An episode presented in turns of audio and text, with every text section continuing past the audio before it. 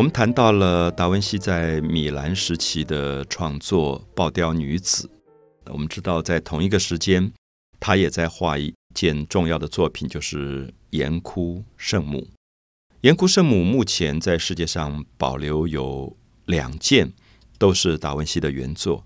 那一件在巴黎的罗浮宫，一件在英国的国家画廊。这两件，如果我们摆在一起来看的时候，你会发现它在构图上。大同小异。我们叫它岩窟圣母，是因为在画面的最后方有一个用石头构成像山洞一样的背景。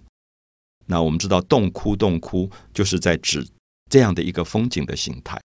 那我们也看到，在这个岩窟的前面，因为有圣母这个名字，所以画面上最主要的角色就是圣母玛利亚。我们知道，在年轻的时候，达文西就画过《天使报喜》，那个里面的主角也就是圣母玛利亚。那现在我们看到《岩窟圣母》里面，当她被称为圣母，表示她已经生了孩子，已经有圣婴，所以她已经是一个比较成熟的一个女性了。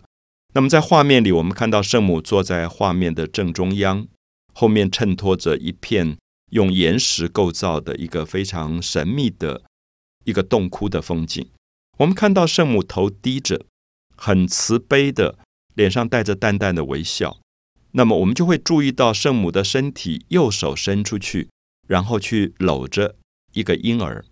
好，我们特别注意这个动作，因为如果一个女性是母亲，然后她的右手伸出去，怀抱着一个婴儿，那么这个婴儿我们理所当然就会认为是她的孩子，因为这个动作是很亲切的，有一种母亲在保护。孩子的那个动作的感觉暗示在里面，所以我们就会认为这是圣母的孩子。如果是圣母的孩子，当然只有一个可能，他就是耶稣。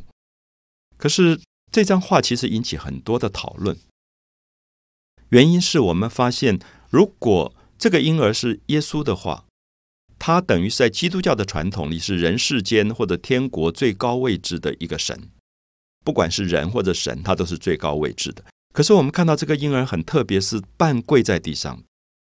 不但半跪在地上，最让我们惊讶是他双手合十在拜另外一个人。好，这个动作就引发了很多争议，包括当时付钱给达文西的，让他来画这张画的教会，就觉得这是有一点说不通的。因为耶稣是人世间天国最大的一个最高位置的神，他怎么会去拜另外一个对象？如果他跪在地上拜另外一个对象，那么他被拜的对象是谁？好，我不知道我这样讲清不清楚。就是如果我们知道以台湾的信仰来讲，比如说妈祖，我们觉得他是一个神很高的位置。如果我们有一天看到一个庙里供奉的妈祖是跪在地上，然后再拜另外一个东西，我们就会觉得很讶异，怎么妈祖会拜另外一个比他位阶还要高的？所以因此这张画就开始引发了争议。那当然我们在画面里要注意到这个正在。膜拜的这个婴儿半跪在地上，他在拜谁呢？我们远远看到有另外一个婴儿，这个婴儿坐在地上，有点大辣辣的。然后他用他的右手伸出去，右手伸出去的时候，你会看到画面里他有食指跟中指做出一个指示的方向。这个手势，我想对东方人来讲不是很熟。这个动作是祝圣，就是 bless。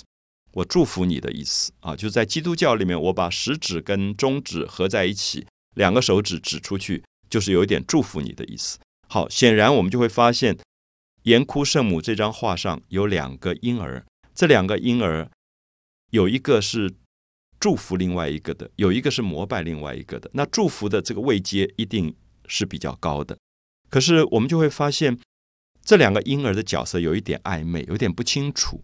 那如果是耶稣在拜另外一个婴儿，那这个婴儿的角色应该是谁，就非常的不清楚。而特别是在画面里，我们会发现这个祝圣的婴儿的上方，达文西画了一个天使。这个天使的表情非常非常的特别，因为天使转过头来在看我们，就是我们在看画的人。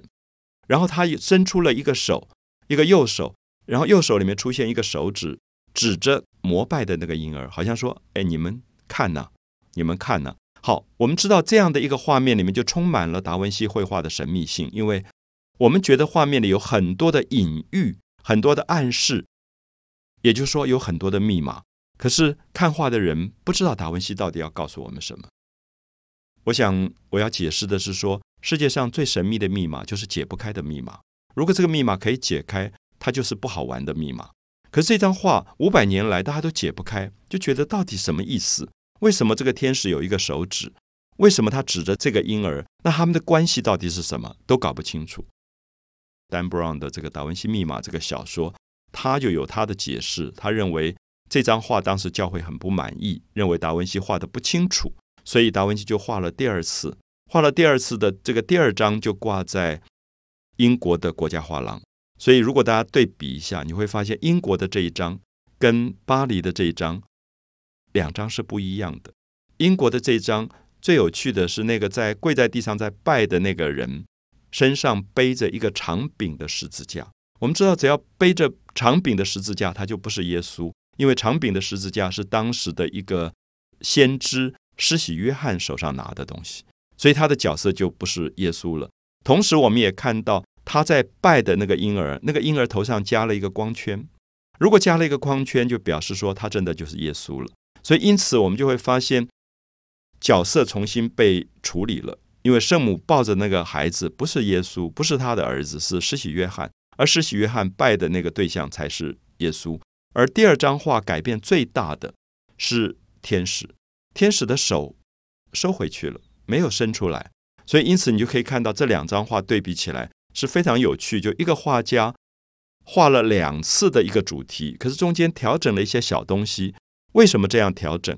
是不是真的像 Dan Brown 讲的，是因为教会的不满意？其实我们到现在没有办法做最后的结论。我们只知道达文西在画作里是隐藏了很多神秘的空间。他对于圣婴的兴趣，一直是他绘画里非常重要的主题。什么叫做圣婴？在基督教的传统里，这些婴儿长得非常的可爱、天真烂漫。可是我们知道，作为圣婴，不管是耶稣的婴儿时代，或者施洗约翰的婴儿时代，都让我们看到有一种心酸，因为我们看着摇篮里的 baby 觉得好可爱。可是如果我们知道将来长大要钉十字架，或者要去被砍头，因为施洗约翰后来被砍头，我们大概就会觉得里面有一种悲剧。我要解释的说，达文西这两张画最有趣的是，他觉得悲剧是在你还没有看到的时候那个状态。就是你真正把耶稣画在钉在十字架上，他觉得不是真正的悲剧。悲剧是你看到安详、慈悲、喜悦，呃，很开心的画面，可是背后隐藏着不可知的危机跟痛苦的时候，才是巨大的悲剧。我想这里面有达文西非常特殊的一个哲学的意义在里面。所以，因此在米兰的时期，从他三十岁到四十八岁，也可以说他是最成熟的这个阶段。所以他的画作基本上都已经。开始用美术、用绘画在触碰非常哲学性的议题，比如说人的死亡议题。就像他在这段时期也画了最有名的画，就是我们接下来以后要谈的《最后的晚餐》。